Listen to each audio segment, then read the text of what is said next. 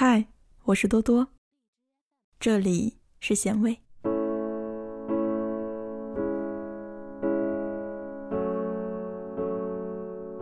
我疯狂的喜欢过一个人，曾经为了一个人，你整天盯着手机屏幕观看，从来都不敢有一秒的松懈，生怕错过了什么。每一次手机的震会给你带来情绪上的跳跃，你无比兴奋的立刻点开信息查看。如果不是那个人发来的，一股失落的情绪便随之袭来。你以每分钟五次的频率不断的刷新朋友圈，为的就是第一时间掌握对方的动态。当朋友圈没有出现他的资讯，你的心空荡的，就像黑夜啃食着大地。你不断期盼对方能够发来信息，你几乎所有的注意力都放在这件事情上，甚至你发的每一条朋友圈也是希望能够引起对方的留言。最终。那个人更新朋友圈了，也许是遇到好事，也许是碰到麻烦，你也会第一时间留下你关心的足印。到底是点个赞好呢，还是说几句安慰的话呀？你小心翼翼的斟酌着如何留言，因为你不希望这个得来不易的机会就这么被浪费掉。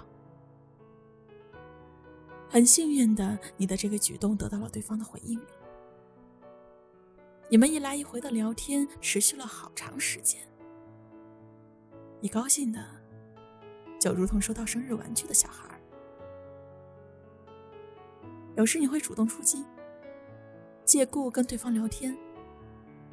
在等待回复的时间里，你的心跳的就好像被地震时的湖泊那样，激荡的强烈。但对方并不是每一次都会回复你，你经常更因为得不到对方的回复而导致辗转反侧，彻夜难眠。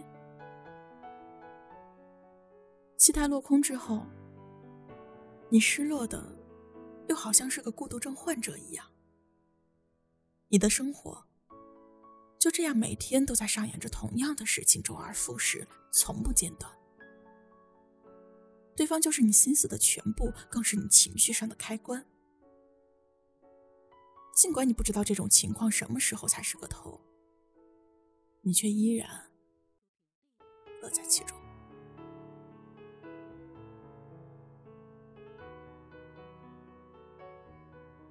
直到有一天，你们彼此发生了一些你不愿意接受的事情，你的这个习惯最终不得不停止了下来。你不敢相信事情竟然就这样发生了。你再一次拼命的刷新着朋友圈，不断点击对方的头像，因为你希望得到一个答复，一个可以让你们从头再来的答复。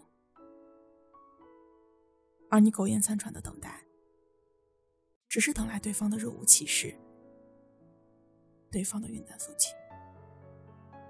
曾经看到他更新动态的激情澎湃。现在却变成了带给你伤感的引线。他每条朋友圈所展示出来的欢快，都深深讽刺着你当下的悲愁。于是你选择了逃避。你拼命的工作，拼命的学习，让一切繁忙来填充自己那颗被掏空的心，刻意让自己忽略那个人的所有状况，那些你曾经心心念念想知道的状况。失望让你迸发冲动，你愤愤不平的想着把对方拉黑，恨不得将所有的关于他的回忆通通都擦掉，一点也不留。你不想碰触到那个人的任何信息，但你还是忍住了。你终究还有不舍，你终究还是心存希望，希望对方的回心转意，希望对方。来伸手挽留，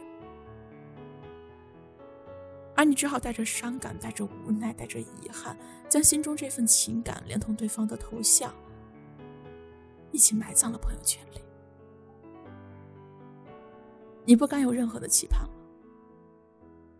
重新回归到你往昔那种平淡如水的生活。你再也不是谁的谁，谁也再也不是你的谁。后来你成长了，释然了，时间的长河让你终于明白到，你的人生不应该捆绑在对方的身上，你应该有自己的生活，应该有自己的追求。慢慢的，你的喜怒哀乐不再任凭谁都能影响到。你学会了跟自己相处，学会了倾听自己的内心，更学会了自己一个人去面对这个世界的春夏秋冬。你终于涅槃重生了，变得比以往更加的坚强，更加的独立。偶尔点开那个人的朋友圈浏览。你也会变得心如止水，如同看着一个陌生人一样。他的幸福，你坦然相待；他的悲伤，你也毫无触动。放下手机，微微一笑，你低下头，又继续投入到繁忙的生活里。那个曾经来过你身边又最后离开的人，就这样被你悄然抹去。到了最后，拉不拉黑对方，你也觉得已经无所谓了，因为你知道，你也不会再跟他有任何的联系。谢谢你，总是说我长得比别人漂亮，唱一个缺缺淡淡小镇的姑娘变了样。有勇气走过那段孤单的时光。今年夏天你还会回台北吗？很想念和你住在一起的那几年。放学后我学校的广场中间。分吃那五十块钱买来的甜点，那种骗你的幸福，现在还留在嘴边，还在舌尖，还在心底留恋。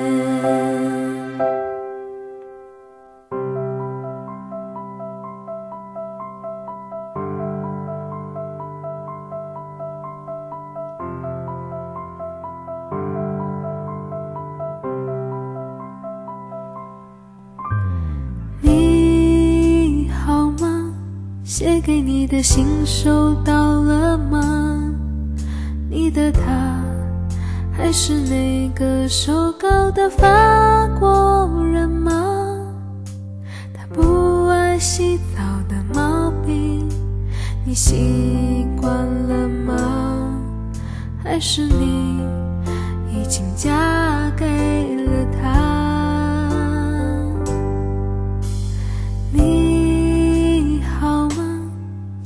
你的照片看了吗？谢谢你，总是说我长得比别人漂亮。唱一个缺缺淡淡，小镇的姑娘变了样，有勇气走过那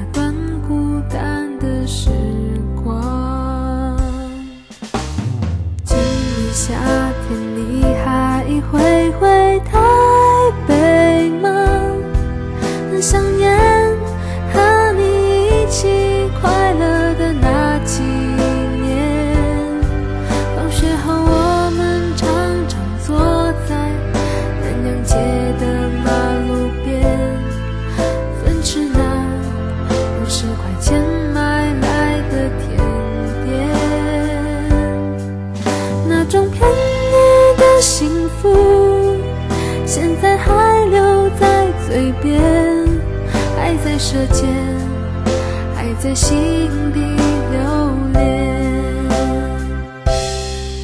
那种甜蜜的幸福现在还留在嘴边，还在舌尖，还在心底深深的挂念。